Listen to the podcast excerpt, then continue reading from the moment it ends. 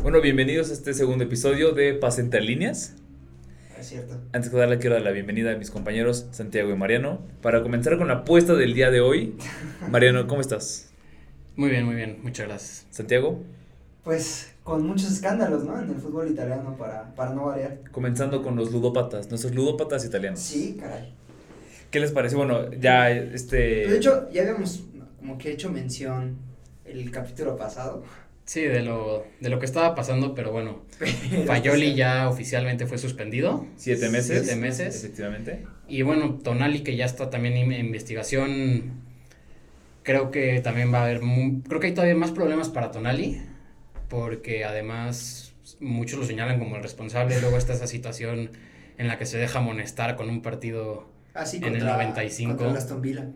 Entonces, y bueno, Saniolo que él ya se declaró inocente y en este momento, según yo, todavía no está en investigación, pero no sé, muchos Sí. problemas en Italia. Bueno, lo cierto es que ha sido este Tonali el que ha manifestado que tiene un problema, que él sí, te acuerdas, un Sí. problema y que necesita Abiertamente lo ayuda. mencionó como un problema y, o sea, de los, digamos que de los tres, creo que justo el que mayor problema generaría es Tonali, porque en el caso de, pues, de Fayoli, es un canterano, entonces no hay tanto problema, la Juventus no ha hecho una inversión fuerte, pero si lo ves en el, en el tema Tonali, el Newcastle, sí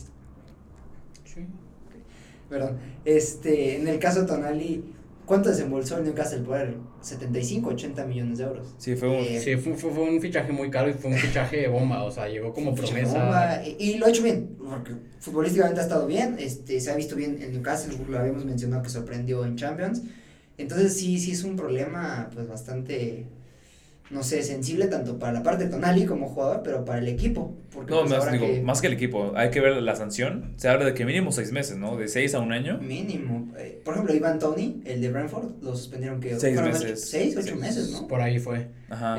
Entonces, Un gran delantero. Ah, que por eso va a estar disponible ya para el mercado invernal. Ya acaba su sanción. algunos decían que podía ser para el Arsenal, Interesante. opción. Buen, Eh, buen delantero. Buen delantero, pero bueno, siguiendo en este caso, pues el tema es que eh, los problemas no, no se centran solo ya en estos tres jugadores. Eh, Fabrizio Corona, el rey de los paparazzi, que es el que ha eh, destapado todo este caso, La farándula italiana. la farándula italiana y ahora pues el- la corrupción italiana, que es tristemente siempre está como muy ligada al fútbol. Bueno, ya que es corrupción, hay que, hay que hablar rápido sobre Benzema y los nexos que tiene con grupos terroristas ahora.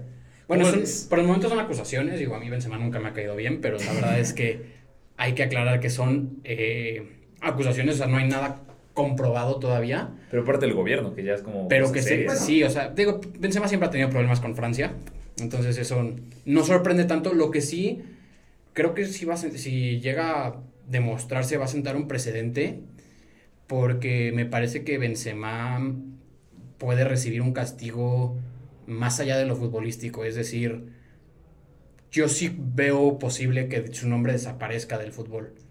Y creo que es una es una es un precedente muy importante porque me recuerda, por ejemplo, cuando Maradona tuvo problemas y también manchó mucho su carrera. Lo de Benzema ahorita con la situación actual de Israel es muy delicada. Yo creo que el problema de Benzema es que se ha, se ha eh, dado él mismo a, a conocer como musulmán abiertamente. Ha reiterado que él es musulmán y el hecho de que, pues bueno, sabemos que este tipo de religión es un poco conflictiva para muchos y que él, él siendo una superestrella, diga yo soy musulmán, le puede caer este- ciertos problemas. No, más bien lo que, lo que ha generado es que en el contexto ya histórico de Francia, pues también, digo, recordemos que sus raíces son argelinas. Ajá, él es Argelia. como, como Zidane, como muchos futbolistas destacados de Francia. Entonces, pues sí, eso genera un, un cierto, pues sí, hay que decirlo, ¿no? Cierta xenofobia. Y este caso ahorita es muy sensible por la situación que ocurre en Medio Oriente, por la situación que en Europa hay como mucha tensión. Entonces, obviamente, pues eso también mancha, o sea, a, a, a tanto el legado de Benzema, pero pues obviamente involucra al fútbol. Pero sí, como dice Mariano, también hay que, hay que decirlo, ¿no? No, no es hacer polémica barata por hacerla. Son acusaciones, eh, hay que ver también, como todo, ¿no? Cuando hay política involucrada, cuando hay a veces incluso, pues hay que ver qué intereses, ¿no? Son los que dicen y qué, qué pasa. Incluso lo mismo en, en de las apuestas, ¿no? Porque ya, ya cuando lo piensas, las apuestas, pues sí a veces es ridículo, ¿no? Que, que los futbolistas no puedan apostar. Se entiende por qué, se entiende por Sí, qué. no. Pero No, obvio. a veces los castigos no son, eh, no sé, no, no, no, no son un castigo a lo mejor eh, son muy rigoristas. Y entonces a lo mejor genera todos estos escándalos, como está pasando en este momento en Italia, específicamente hablando. Creo que también tiene que ver con que, a ver, si ya está la regla y si sabes en los problemas que te vas También. a meter, Para que. Sí, es. ¿para qué le buscas los huevos al tigre? La verdad, o sea, es como lo veo yo, eh, sobre todo porque considerando que en estos últimos años ha pasado mucho, más de lo que debería de estar pasando, y con hombres importantes. Y, y en varios deportes, ¿eh? O sea, Sí, no, ese, en- ese es el tema. Entonces, y ahora la facilidad de poder apostar desde una aplicación. En es el cualquier problema, lado, ya. es el en problema. cualquier lado. cualquier lado. Pero bueno, ya que es cosas común, creo que es llamativo, hay que subrayar que está siendo muy común la lesión de la ruptura del ligamento cruzado. Le Sí. pasó a Neymar ahorita. Sí, está en pasando muy seguido. De hecho, Neymar, pues ya El último caso, ¿no? El más Eh. El- sí. fuera de 8 a 10 meses aproximadamente y ya se pone en duda si va a poder estar para la Copa América que pues considerando su edad yo sí yo la verdad si no lo veo en esta yo no descartaría que ya se retirara de selección Pues mira, yo creo que o sea, su edad, además su liga, no es una liga competitiva No, su liga donde y- pueda y mejorar su también nivel. Hay que decirlo, digo, sí es un, es un tipo de mucho talento, pero ha demostrado que no hay una disciplina para lo que se requiere en un, en un atleta de alto rendimiento, porque los futbolistas son atletas de alto rendimiento. Entonces, las lesiones de él son comunes, son, son seguidas tristemente. También porque es un, es, es un jugador que sí recibe muchas faltas, es cierto.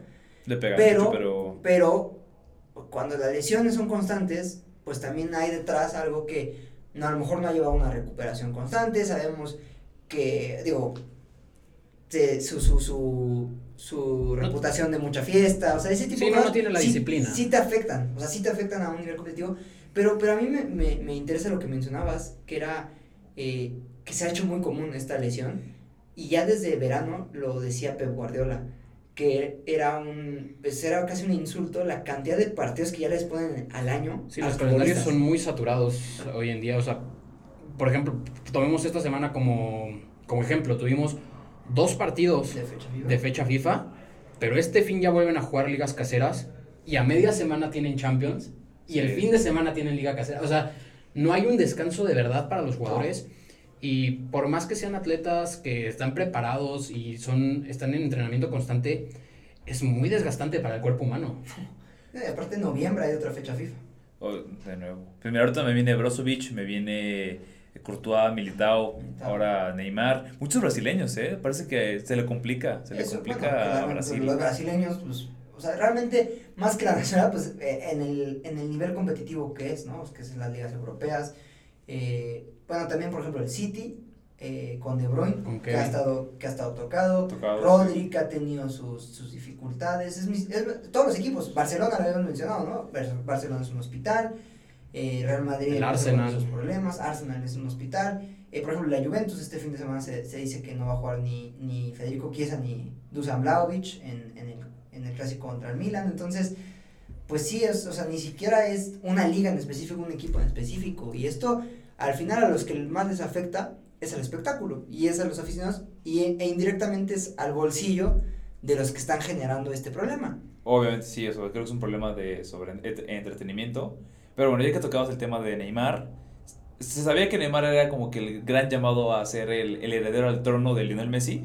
Pero queda, bueno, queda claro que Messi tiene ahorita la próxima de la juventud, máximo goleador de las eliminatorias sudamericanas. Sí, no, lo de Messi además, hablando lo mismo, regresa de una lesión, que digo, no, obviamente no es lo mismo, porque además él estuvo en la MLS, que además parece indicar que ya no iba a regresar al Inter de Miami, pero regresa de su lesión y mete dos goles, el primero es un verdadero golazo, y bueno, rompe este récord que me parece brutal. El récord es más el nivel, porque si, bueno, si vemos ese, creo que todos vimos ese video de cuando regateó al defensor de Perú, Sí. lo hace como si estuviera en su juventud, como si fuera el, el Barcelona del 2015. Sí, no, ya no tiene esa, esa velocidad. Y, Pero y lo hace ver tan fácil, o sea, él... y además a dos, tenía dos, dos No, y de- desde el, por ejemplo, en el Mundial la que le hace a Guardiola es una belleza. Sí, lo saca y luego se lo lleva. Es impresionante. Pero sí, el, el mérito sobre todo es eso, el regresar de, de la lesión, aparte se le acumuló la fatiga muscular que decían, o sea, no, no ha sido, no ha sido fácil, y, y, aún así, o sea, aunque se ha visto bien, sí se ve físicamente disminuido por la edad, y porque las lesiones obviamente las arrastra siempre, cualquier, cualquier eh, futbolista va arrastrando las lesiones, Eh, lo que a mí me llamó la atención un poco es, bueno, se mencionaba que a lo mejor podía irse al Barcelona a préstamo por, porque el Inter de Miami no clasificó a los playoffs, pero yo creo que sí va a regresar, ¿no? Para la próxima temporada, difícil que Mira, no. Tiene muchas vacaciones y lo cierto es que tanto Sí, creo tiempo... que hasta febrero. Sí, sí, hasta Creo. febrero.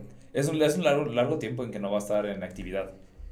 Y si bien el Inter ya se está moviendo por tener equipo, bueno, por tener juegos de amistosos, se habla del de Newells, un tipo homenaje hacia Y Lionel. también creo que una gira en China. Gira en China también, o sea, busca, busca mantener a, a- a la estrella mira, si, activa. si me lo preguntas, como me, o sea, yo, yo siendo Messi, creo que la prioridad de él debería ser la selección. Y, y lo es, de- Intentar definitivamente lo ganar es. la No, lo ha demostrado. Ajá. Lo ha demostrado en los últimos, en los últimos años. Con el PSG se vio que su prioridad era cuidarse para, para la selección. El mundial, sí, fue el Y, mundial. y yo creo que lo hace bien, lo que ha dicho, decir paso a paso, creo que va a llegar, no creo, va a llegar a la Copa América 2024. A la Copa América sí llega, yo al Mundial yo no lo es, veo. es complicado que llegue al Mundial. Creo, creo que en un, en un rol de, de suplente de Mm, podría pues, ser.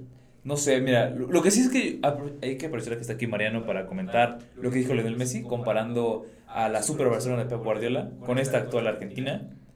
No sé qué te parece a ti, Mariano, si fue una declaración muy exagerada, muy del momento, muy caliente por Leo, o tiene razón. Es un poco, es muy, mucho calentura del momento, 100%. No hay forma. Pero creo que no hay que quitarle mérito a lo que está haciendo Scaloni, porque él agarró un equipo, o sea, que, que me parece muy similar a la historia de Guardiola. Aunque Guardiola ya venía con un Barça que venía preparando un equipo pues, que iba a dominar en los próximos años, cuando él toma el equipo, él los hace superar ese nivel. Mm, Él convirtió a Xavi para mí en el mejor jugador que fue. Él convirtió a Iniesta y Scaloni está haciendo lo mismo con varios jugadores que en selección son brutales. O sea, Rodrigo de Paul en selección Brilla, es de otro nivel. Eh, En general todos, ¿no? Porque o sea, tú ves a McAllister en el Liverpool, no es el mismo, Enzo en el Chelsea no es el mismo. No, no, no, no. Más bien eso, creo que, creo que lo que menciona Mariano es Scaloni su gran mérito, aparte de que ha sido un gran gestor en el vestuario y, y ha hecho bien las cosas tácticamente, ha manejado bien los partidos, potencia a sus jugadores. Jugadores que a veces los ves en clubs y son un tanto limitados, eh, limitados entre comillas, ¿no? Pero, o sea, tú ves la selección argentina y no es un trabuco como lo es Francia. Yo sigo pensando que Francia en este momento, e incluso Inglaterra, el tema de Inglaterra es que tiene un, un mal técnico, un muy mal técnico. Pésimo. tío. Eh, pero, pero tú los comparas en los nombres, en el papel, y creo que Argentina no, no es tan poderoso no tiene el como lo refleja tener 50, 51 partidos y 50 partidos sin perder. No, Solo y- han perdido con Arabia Saudita en los últimos 51 partidos. Y de verdad lo que, lo que admiro de Scaloni es eso, o sea, hay un solo jugador que yo de verdad en selección no puedo ver ni en pintura, que es Lautaro Martínez. En la selección argentina es asqueroso. En clubes es una es otro es otro jugador, pero es el único que no se ha logrado adaptar a este nivel porque luego veo a los laterales Molina y Acuña, de repente. Acuña, Montiel también. Montiel o sea, es que responden muy hecho- bien en selección. El Cuti Romero no es nada que ver con el Cuti del Tottenham. Me El parece Dibu, que el- el Dibu no bueno, tiene el el Dibu tiene unos números espectaculares con espectaculares en Argentina. No estoy con Aston Villa porque pues ahí se Y, y levantó. también hay que decirlo, no, no, son, no es una super defensa, o sea, es una defensa que ha jugado bien, que se ha conjuntado bien, pero como lo dice Mariano, tú ves el nivel de clubes que tienen los defensas argentinos y no son números pues, muy dignos de presumir. Entonces, o sea, realmente sí, sí es un mérito que, que han dominado las eliminatorias de Conmebol, eh, que aparte, pues son complejas, no tanto por el margen de error, sino porque lo sabemos. Juegas en estadios y en climas complejos y, y casi, o sea, hay que decirlo, ¿no? Casi todas las superestrellas o todas las superestrellas argentinas ya son europeas. Sí, ya. Están obviamente. acostumbrados a otra, a otra altura, a, a otros, a otras condiciones. Entonces sí, sí hay, sí hay un, un trabajo importante de Scaloni y creo que él es el indicado aparte para llevar este cambio regeneracional en la, en la albiceleste. Bueno, pero ya para cerrarlo el tema de la fecha FIFA e internacionales, ahorita decían de una, de una plantilla que si bien no es muy buena a nivel individual, en lo colectivo es buena, como la Argentina, caso contra Italia. Creo que Italia no, no tiene tan mal equipo como para estar casi fuera de la, de la Eurocopa. No, y creo que además es un problema que vienen arrastrando ya muchos años.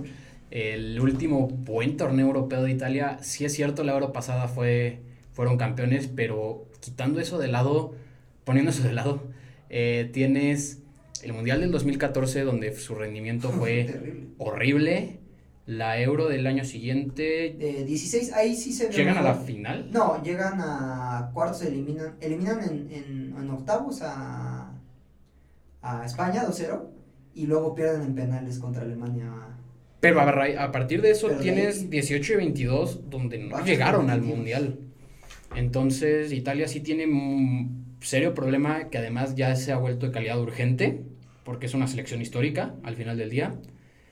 Y bueno, por el otro lado, mm, el caso de una selección joven pero que promete más de lo que está dando para mí es Noruega.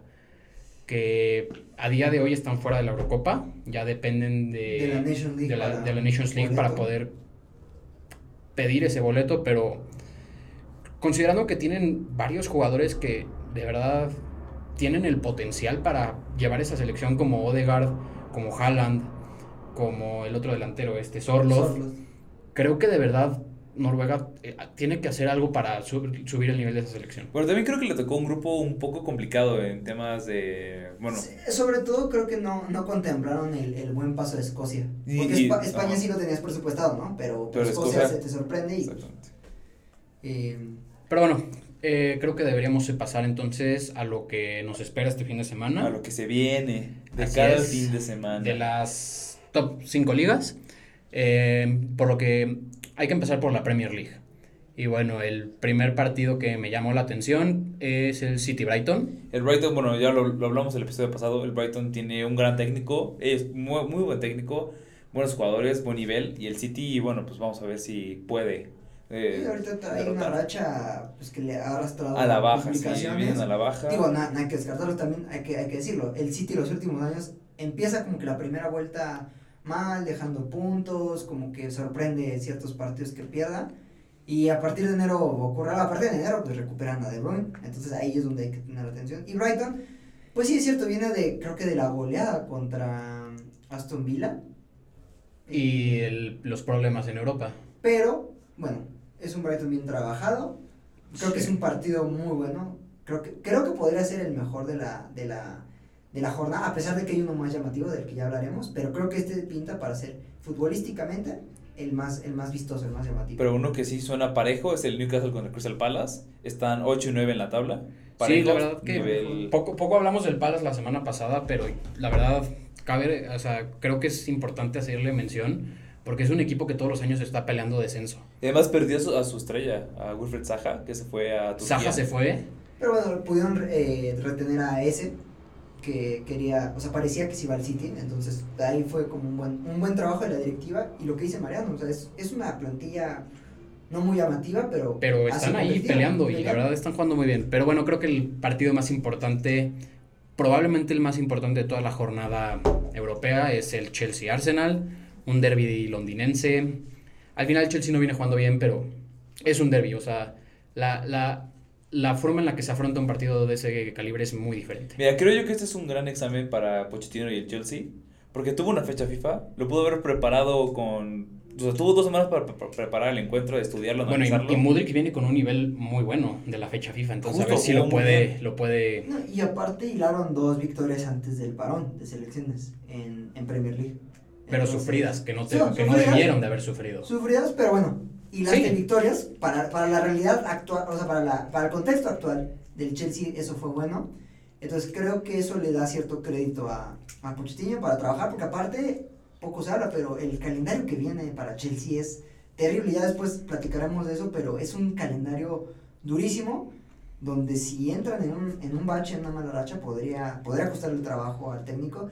Y está Arsenal, que el tema es lo que decías, es un hospital. Y no, y si pueden mantener el ritmo, porque la temporada pasada fue más de lo mismo. Empezaron bien, empezaron bien y perdieron al final. Entonces, el, lo que es un reto ya para el Arsenal es comprobar si de verdad pueden mantener el ritmo y de verdad pueden hacer una campaña que los haga pelear por, el, por la Premier. Bueno, y lo que decíamos sobre Noruega, el, importa- el jugador más importante del Arsenal es Martin Odegaard. Habrá que ver si viene de capa caída después de que ya se ve casi fuera de la Euro. Y bueno, pasando al siguiente encuentro del Manju contra el Sheffield. Mm, Interesante por qué lo por qué hay que hablar de, de este encuentro. Mira, el el United es décimo, si mal no recuerdo, y el Sheffield es último de la general. Pero el United necesita ganar, gustar y convencer. Por eso es que me parece que este partido es, es un parteaguas para lo que va a proponer el United el resto de la temporada, para el futuro de Ten Hag en el equipo. Y tienen que ganar, gustar y golear. Sí, yo creo que son un equipo que, necesitan, están urgidos ya de, de una victoria el Manju. No, y aparte. Porque si no, el, el palacio que le han construido a Ten Hag se está derrumbando a pedazos. Eh, pero pues fue un palacio de naipes porque realmente no, no, no hay un proyecto sólido. O sea, parecía que había un proyecto sólido, ahora no lo hay. Y aparte necesitan como a empezar a agarrar una inercia positiva porque también, así como se están jugando, no, no la vida, ¿verdad? En la Premier League, creo, pero pues necesitas competir por puestos europeos. Si no empiezas a sumar puntos se te van a ir. Y la inercia que necesitas para Champions, porque tienen cero puntos. Sí, bueno, ya, ya hablaremos de eso un poco más adelante, pero sí. Eh, bueno, quiero nada más ah, rápido para eh, cerrar esta liga. Aston Villa West Ham, me parece que va a ser un muy buen partido. Muy parejo, parejo. también. Y el Tottenham Fulham, bueno, pues va a ver si el Tottenham puede mantener el paso perfecto. Igual habrá que ver que si el Tottenham mantiene el paso, porque pues bueno, es un equipo que sabemos, ¿no? No tiene la historia que lo respalda como para impulsarlo y se a competir a cor- gran nivel. Corto de plantel por situaciones, por lesiones. Entonces, habrá que ver cu- cuánto puede mantener esta pues esta pulsada, ¿no? Por, por la Premier, que se ve difícil que la gane. Realmente Bueno. se ve muy difícil que la gane. Y pasando a la liga, la liga española, el hijo pródigo de la defensa del Real Madrid, Sergio Ramos, Vuelve vuelve, a casa. a casa. pero ahora vistiendo la playera contraria, No, y- enfrentándose a su ex equipo. Y me parece que es algo que va a estar, yo, aún yo no siendo del Madrid, debe ser una experiencia muy buena ver a tu capitán en su casa con la gente que debutó. El Sánchez Pizjuán es un estadio eléctrico, la verdad el ambiente se pone muy bien. Bueno, el Sevilla viene en un momento muy malo, pero al final del día Y es un debut de fuego para Diego Alonso. Es su Sí, primer partido como es- técnico. Igual, igual tuvo mucho tiempo para preparar el encuentro, espero que dé un buen resultado. Me duele ver a Sergio Ramos con otro equipo que no es el Real Madrid, pero espero de verdad que marque gol de, de cabeza. Siento que sería un... mientras no se propia como contra el Barça. Me, bueno, que, haga las dos, haga las dos. No, no, no me molestaría que hiciera las dos. Bueno, pasando a los más intermedios de esta, eh, de esta liga, el Celta contra el Atlético. El Atlético nada más tiene que mantener lo que está haciendo, que al final del día es lo que han hecho desde que está el Cholo, ¿no? Y el que me el equipo que sigo teniendo fe en él es el Girona, que va a jugar contra la Almería. Ah, Aparte Almería creo que no trae buen paso. No, creo que van últimos. Sí, es más, creo que van- De hecho, Sí, Almería es el último. Almería. sonaba que quería ver Kopanovic, el actor técnico de las Chivas, que iba a hacer ese Sí, cambio. es cierto Al que no llegó al final. Al final no llegó. Este, sí, Girona tiene un buen, un buen, una buena oportunidad para mantenerse pues en, en, En una, la pelea por en el una liderato. posición donde jamás imaginamos. que Y pues mira, el Almería solamente tiene tres puntos. Y ahorita que dices eso del, del Girona, me parece interesante y quiero saber qué opinan los dos. ¿Creen que el Girona pueda mantener este nivel y este lugar de aquí a invierno? No.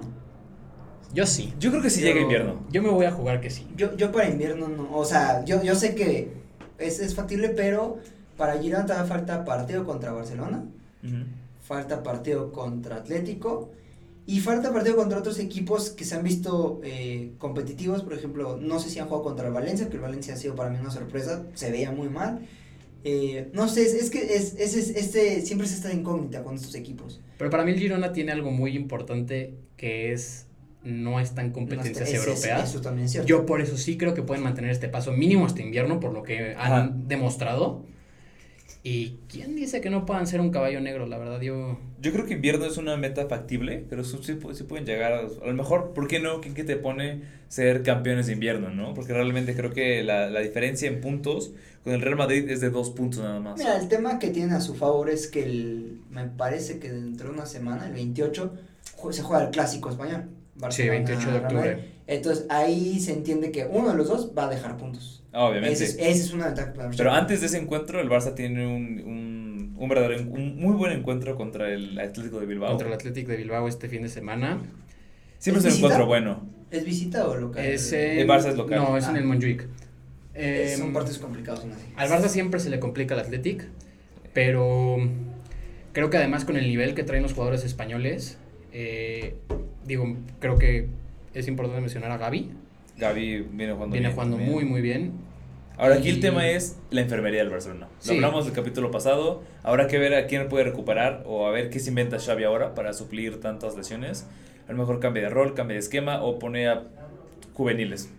Sí, va, va a ¿Qué han ser. respondido los juveniles? Ah, bien, Fermín, bien. por ejemplo. Fermín Y- contra el Sevilla. ¿Qué, qué Mira, lo que es. Fermín, lo que es Yamal, Gaby, lo han hecho muy bien realmente. Sí, va, va a ser interesante, pero quiero pasar a la que a día de hoy me está pareciendo una liga a la altura de la Premier en, en, en cuestión de competitividad, como es la Sí. Bundesliga. Ok. Eh, bueno, el- empezamos el viernes con el eh, Dortmund Werder Bremen. El Dortmund pues, no, no es un rival muy complicado, pero tiene que sacar esos tres puntos. Pero el que quiero recalcar un poco más es el Hoffenheim Frankfurt, porque en papel no suena como un partido Llamativo. ¿no? atractivo, pero la gente no, no considera a veces que son dos equipos que vienen en muy buena forma. Creo que son sexto y séptimo. Ahorita a ver si alguien de ustedes me lo puede Sí, claro, ahorita eh, revisar. Pero es un partido muy interesante, al igual que el siguiente, que es el Wolfsburgo-Leverkusen, a la misma hora. Aparte, el Leverkusen, que lo decimos, ¿no? Es un equipo de Europa que ha llamado la atención, que, que está brillando, que pinta muy bien, o sea, pinta para grandes cosas desde este mismo torneo. O sea, creo que más que una promesa es una realidad, el Leverkusen. Y... El Wolfsburgo que va, o sea, está peleando con el Leipzig por entrar a- al repechaje de la Conference League. Entonces, no es poca cosa. exacto, no es Sí, poca no, cosa, es- están peleando ambos. Y bueno, aparte de Hoffenheim, se nos olvida ah, al- algunas cosas. Hoffenheim ahí ha sido en los últimos años un equipo donde salen buenos jugadores. eh, donde de ahí dio el paso, perdón, y eh, Rudy a, a Bayern Múnich. De ahí también empezó eh, Nagelsmann. Entonces, Sí. es, es, es un equipo, digamos, eh, semillero tanto de técnicos como de futbolistas. O sea, no, no es poca cosa, no, no, no es un equipo Irlanda y Frankfurt, por lo que habíamos dicho, campeón de Europa hace no mucho, de Europa League. Así sí, que, hace dos años. Entonces, eh, de los otros partidos que tenemos es Unión Berlín contra Stuttgart. Un Stuttgart que creo que es también ¿Son sorprendente. segundos? Son segundos. Son de- segundos de la general. Un punto abajo del Leverkusen. O sea, realmente No, la verdad, no- con un paso muy bueno. Y lo que sorprende es ver al Unión Berlín en Champions, pero en, en la liga la verdad es que están yendo bastante mal. Sí, Creo que van decimoquintos, si mal no eh, recuerdo. Unión Berlín sí cayó. Trece. eh, va- Décimo tercero. Décimo Décimo tercero ha, ha caído un poco. Eh, sigue siendo una plantilla muy buena, bien, bien trabajada. Creo que pueden revertir la situación. Sabíamos, o sea, bueno, se sabía que iba a ser complicado el jugar Europa y pues mantener el nivel en liga. Pero pues, eh, y por ejemplo de Stuttgart lo que, lo que a mí más me ha llamado la atención es eh, su goleador, que es el goleador ahorita de la, de la liga, que es eh, Guirassy. Eh, realmente pues poco se sabía de él, o al menos no lo tenía eh, en el mapa. Además, 13 goles, considerando que el segundo lugar es Harry Kane, Es- con 8. Es, es, es sorprendente, entonces, de hecho ya hay gente que está haciendo la comparativa si podrá aspirar a, a- a alcanzar el récord que, que impuso Robert Lewandowski hace, hace unos años. Eh, Aquí el tema con ese, con ese delantero es su edad, porque si bien sí, la- 27 años. Exacto, y es- Alemania es, un, es una liga donde van jóvenes a- aspirando ¿no? a, a llegar a un club, a una liga más grande, pero son jovencitos, ya tiene 27 años, va a acabar la temporada con 28. Y va a ser interesante si alguien se va a animar a, a comprarlo de cara a la siguiente temporada. Pues será de ver. Y pues para cerrar, tenemos un Mainz Bayern Múnich. Sí, lo, lo, lo justo, o sea, mm, creo que además compites ese título de goleo con una persona que ya está comprobada, como lo es Harry Kane, eh, que no le ha costado mucho adaptarse al Bayern Múnich, porque ya es el referente del equipo. Sí. Y bueno, un Mainz que es un equipo de media tabla para abajo. Sí, ahora está peleando descenso con dos puntos. No debe ser problema. Creo que debe ser un partido fácil para el Bayern, pero es que estos son los partidos que luego se le tienden a complicar al Bayern, entonces es, Sí, va a ser, va a ser interesante. es interesante. Y ahora bueno, pasamos a Serie A. Eh, realmente no hay partidos muy llamativos, eh, pero bueno, está Verona contra Napoli. Ahí hay que poner atención si Napoli puede revertir la situación, porque ya lo hemos mencionado, Napoli ya se, se habla de, de un cambio de, de, técnico. Exacto, es una prueba para, Eh, para Rudy García. Entonces Rudy García podría estarse jugando el cargo. Aparte el tema es que pues, se ha visto que ha tenido roces con Kvaratskhelia, con Osimhen, con, eh, con Mateo Politano. Con el dueño, que es Eh, cosa entonces, eh, con Aurelio de Laurentiis, entonces, eh, pues es, ese partido va a ser vital que lo saquen. Torino contra Inter de Milán, eh, pues un Torino que se ha visto competitivo, ha mejorado un poco. Y de por sí Torino, Torino es un equipo que siempre que tiene un equipo grande enfrente le gusta lucirse, le gusta sacar el toro que lleva Bueno, pues de nombre. y poca, gente a lo mejor se acordará, pero en los 50 Torino era el, el- No, bueno, es que ya... era el, el equipo dominante de la ciudad hasta que tuvieron un accidente aéreo. eh, por eso el, el término del Gran Torino, porque ellos fueron pentacampeones de la Serie A. Sí, no creo Un equipo que... histórico. No creo que lo, que nos- lo que nos escuchan hayan vivido eso ni se acuerden, pero gracias por el tema. No, ni, Muchas gracias. ni nosotros lo vimos. Pero eh, a un partido que en papel no se ve bueno, pero creo que es interesante, es el Roma-Monza. ¿Por qué? Porque el Monza está arriba de la Roma. Sí, el Roma En la general, Un inicio decepcionante. Monza está peleando poder entrar a Conference. Roma está a mitad de tabla y jugando muy mal. Entonces, a ver si pueden revertir la situación con, con Mourinho. Pero, a ver, que, que necesitan hacer algo No, aparte- ya en Roma. Aparte, eh, el tema es que en Roma ya, eh, para- bueno, hay fuentes que, que hablan ya de un rompimiento de Mourinho con la directiva y se habla de que no, de que no va a renovar, o sea, que se va a ir a final de temporada. Entonces dice, pero sabemos cómo es, pues, la, la, la explosión que puede ser Mourinho, ¿no? A veces Sí, no, sorprende, o sea, no sorprende que ese sea el, o que Mourinho salga mal de la Roma. Creo que es, normal por parte de él. Pero qué tristeza, porque levantó un equipo histórico de, de Italia. Los llevó a una Eh, final. Los llevó a una final, los hizo campeones de Conference League. Entonces... Pero lo que decimos la- el capítulo pasado, ¿no? Creo que Mourinho ya, o sea, si bien ya no está para dirigir grandes equipos, Tal vez se queda un poco atrás en sus métodos, eso, es- eso es cierto. el que no está atrás es el siguiente encuentro del Milan Juventus. El más Que- llamativo de, claro, de pues la, es- de la semana. Son dos equipos históricos. La Juventus ahora está atravesando mucha controversia extra futbolística Con el Faioli. fuera de la cancha. Fayoli ya lo hablamos al principio. Y el Milan, bueno, es un equipo que viene levantando. Va mal, en- bueno, en Champions va con, inter- Tercero, y, y creo. con interrogantes. No, ganado. ver. El tema es que Mike Mañan no va a jugar este partido, está suspendido por el tema con- eh, la falta que cometió contra el Genoa. Capaz si ponen a Giroud Va a de jugar portero Giroud otra de vez. portero. Puede ser Giroud, el portero, eh, y la de la Juventus pues podrían perder a Es sus, broma, Giroud no va a ser portero, ya lo sabemos. a sus dos mejores Sí, antes de que nos digan algo. a sus dos mejores futbolistas que es tanto Federico Chiesa como Dusan Vlahovic. Chiesa creo que está, está tocado, ¿no? Porque no jugó y, con Italia. Y Vlahovic igual tiene. Sí, de hecho, Chiesa se cayó de la convocatoria. Entonces, pues sí, es un partido llamativo, pero podría estar diezmado por las estrellas. Y bueno, pasarlo rápido porque la verdad a nadie le importa. nosotros. el PSG contra el Estrasburgo, tiene que ganar el París. Niza Marsella es un partido que se ve interesante y el Mónaco a ver si puede mantenerse líder. Pero quitando esa liga menor de, del camino, ahora sí pasamos a la media semana porque es semana de Champions. Eh, tenemos primero el Semana Galata. 3, ¿no? De Champions. Semana 3, correcto. Qué rápido va esto. Y, pero ya empieza a definirse el futuro de muchos equipos. ¿eh? Ya, ya. El que me parece un buen partido es el Galatasaray Bayern, porque el Galatasaray viene de ganarle al Manchester United En Old Trafford, aparte. en Old Trafford y pues peleando ese segundo puesto que probablemente en papel parecía inalcanzable. Entonces digo, yo creo que es un partido que el Bayern debería resolver. No, y es en Turquía el partido. eh, Recordemos que a veces en, en, en las Champions los, los equipos turcos en casa se hacen muy fuertes y son, son, son partidos a, a tomar en cuenta. además creo que no platicamos la, el, el episodio pasado sobre el gran equipo que armó el Galatasaray pensando en Champions. equipazo. Es muy buen equipo. Muy buen equipo. Porque mira, tienen bueno Angeliño que fue, es- sí es una promesa, Angeliño, Davison Sánchez, Prometía mucho en el City. jugó bien en el Tottenham.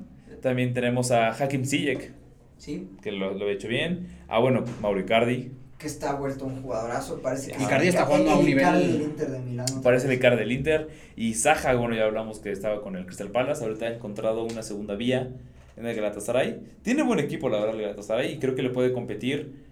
Si bien el Bayern no ha mostrado su mejor nivel todavía, creo que es una herramienta que le puede todavía dar al falta Galatasaray. para que alcance su techo, pero sí, Galatasaray un proyecto con, con seriedad. De hecho, pensando en esto, en, en competir eh, fuerte en Champions.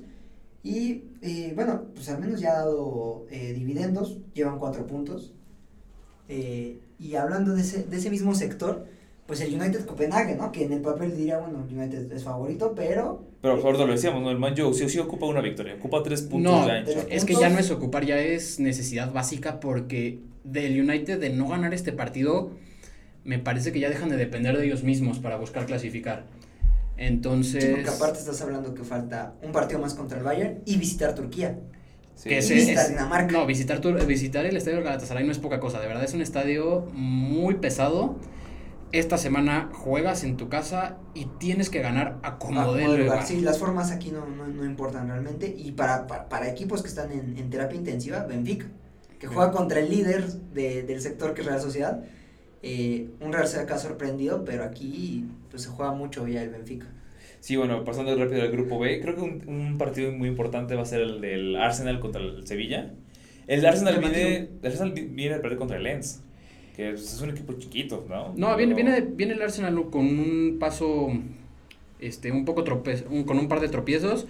La verdad yo no veo que se le complique mucho el partido al Arsenal, considerando que ya empieza a haber esas recuperaciones dentro del plantel y el Sevilla está en un mal momento. Además, Sevilla está esperando bajar a Europa League para ganarla, todos lo El sabemos. último año que podrían hacerlo. Entonces, El último que podrán hacer. Veo, veo mucho más, por ejemplo, competido el otro del mismo grupo, que es el PSV Lens. Porque son dos equipos que han demostrado nivel para estar aquí, pero creo que este partido, además, es en, es en Francia. Creo que este partido va a decidir al que, o sea, estos dos enfrentamientos, tanto el Lens PSV en Francia como el, en, el Hola- en Holanda, van a definir el segundo lugar, yo creo, de este grupo.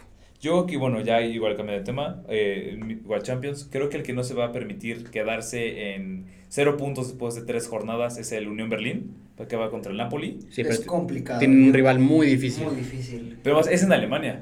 Sí, el es en Alemania, bueno, es local. Igual contra el Braga estaban, estaban arriba 2-0. No, en es- el Olímpico de Berlín se les fue. Ese partido del. Braga fue. Por eso yo... Iban yo- ganando 2-0 y pierden 3-2 en el Yo, último yo, yo minuto. creo que ahí, ahí se le fue realmente acuerdo, sí. la verdad. O sea, es un golpe anímico. Porque, por, por supuesto, con el Madrid eh, perder en el Bernabéu siempre lo vas a tener. Y más en Champions. De acuerdo. Lo, pero lo pierdes en un rebote en el 94 y dices, uff.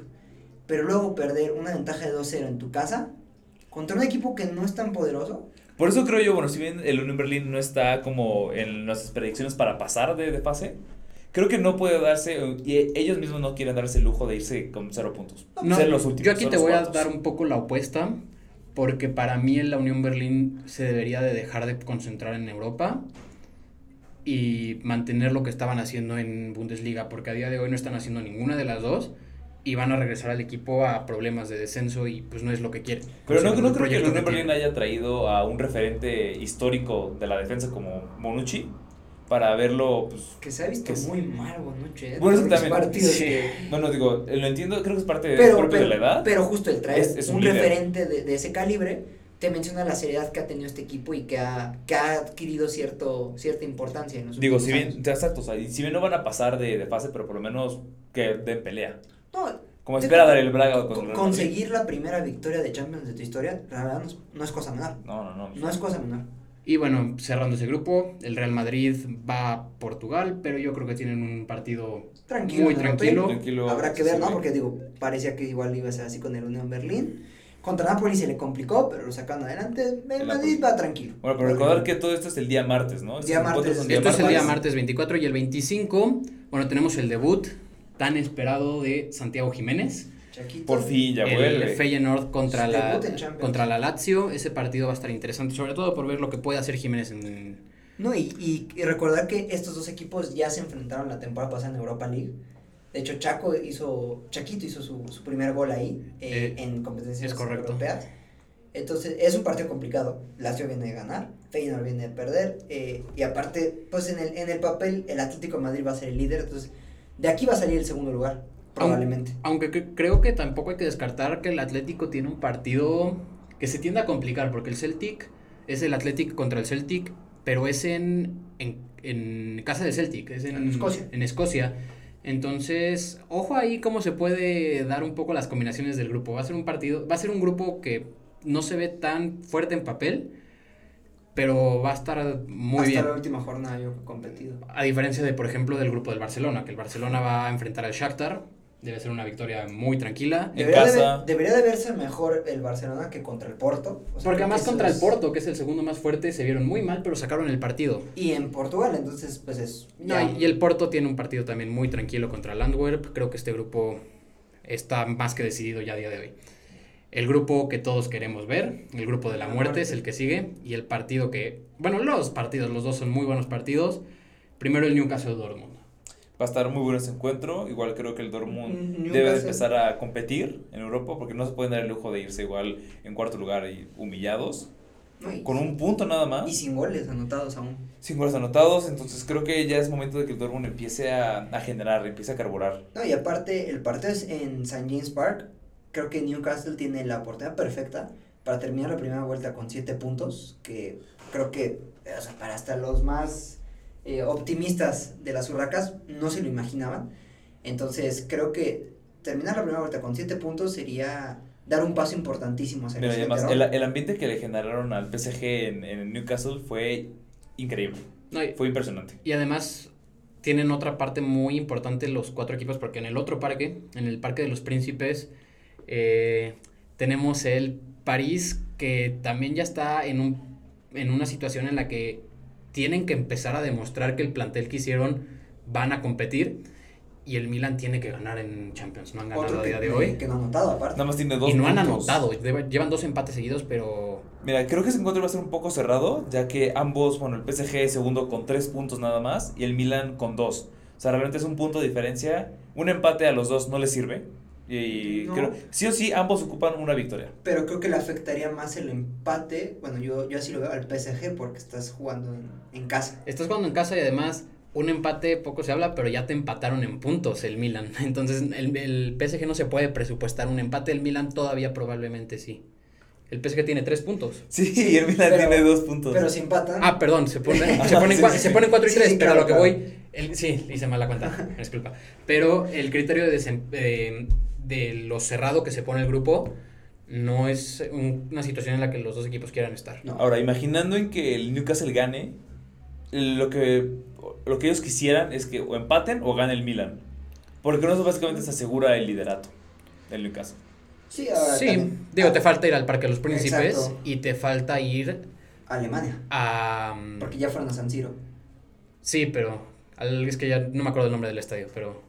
Porque Ah, no el se, cine de Luna Park. ya no se llama así, ¿o sí? Sí, según Sí, yo sí, no, creo que sí. Entonces al Pero Signal- bueno, tienes que ir a Alemania. Tienes que ir a Alemania la idea. a un estadio que mucha gente pone como en el top 5 de los estadios más difíciles. Complicado, complicado. Entonces, eh, eso es interesante. Y bueno, el último grupo creo que está más que definido a día de hoy. sí. Young Boys contra Manchester City. El City tiene un partido tranquilo en papel. Y Leipzig Estrella Roja, pues lo mismo. Y bueno, lo- ahora nos pasamos al jueves 26, donde nada más me parece que hay dos partidos de Europa League que vale la pena mencionar. El Marsella contra el Atenas. El Atenas del Pelado Almeida. que- El Atenas mexicano. El Atenas mexicanizado aparte. Y que vienen Sí. jugando bien, la verdad. O sea, en, creo que tienen cuatro puntos o tres. Eh, a ver, le ganó a Brighton la primera jornada. La verdad contra Ajax, no sé cómo le fue. Mira, ah, no, el, el, el es líder del, del sector. Sí, con cuatro puntos. Y el Marsella, segundo, segundo. pero el Marsella viene levantando el paso en... Poco a poco, porque En la liga casera están jugando bien. Entonces es un partido interesante y bueno, obviamente el que yo creo que es el partido de la jornada. Brighton Ajax, los dos equipos vienen con un poco de problemas. bueno, Ajax más que. Eh, que bueno. Ajax es el equipo con más problemas yo creo de Europa. en- Pero yo creo que ahorita el, bueno, el que realmente le urge empezar a sumar también es el Brighton. Está último colero con un punto. Lleva un punto, no han podido ganar en su debut europeo. Y pues la derrota en casa contra, contra el Atenas no ayudó en la primera jornada. Y el partido complicadísimo contra el Marsella de la semana pas- de la jornada pasada no, no ayudó tampoco. Bueno, eso es lo que nos espera de cara para la siguiente, la siguiente semana. En Llena de fútbol. Por Y fin. aquí queremos hacer una pequeña sección en la que cada uno de nosotros ha pensado en un jugador que pensamos que va a ser como el, el referente de esta jornada. Muy bien. Pues bueno, yo elegí a Jude Bellingham. Es cierto que eh, muchos han hablado, muchos goles, pero creo que es un partido ideal para, para el estilo de juego él. Porque, ¿qué pienso? Justo lo mencionó Batalla, es el regreso del hijo pródigo Ramos. Creo que la defensa de Sevilla juega bien por aire y eso va a anular mucho a José Lu, lo que, pueda, lo que te pueda brindar. Entonces, pues necesitas un creador de juego y creo que va a ser Bellingham el que sea el factor eh, diferencial. Y se lo mencionaba Mariano antes, antes de que empezáramos. Contra Italia me gustó el Bellingham que vi. Es cierto, no tuvo gol. Y entonces ahorita es lo que más llama la atención de él. Pero generó mucho fútbol. Y generarle ese fútbol a una selección que se para atrás muy bien. Que tiene un estilo muy compacto al defender. me, me gusta, entonces creo que él va a ser el jugador de la, pues de la, sí, de de la semana. Sí, eh, yo escogí eh, para este, esta jornada a Julián Álvarez. Creo que viene en un momento muy bueno, incluso igual o hasta un poco mejor que Haaland en, a nivel de clubes. En selección, pues no tuvo mucha presencia, si mal no recuerdo. Porque sí, no, o sea, fue 1-0 con gol de Otamendi y los dos de Messi. Pero yo creo que tiene dos partidos muy, muy factibles para que él dé la, haga la diferencia, como lo ha hecho en Champions este año, donde ha marcado cuando el City lo ha necesitado.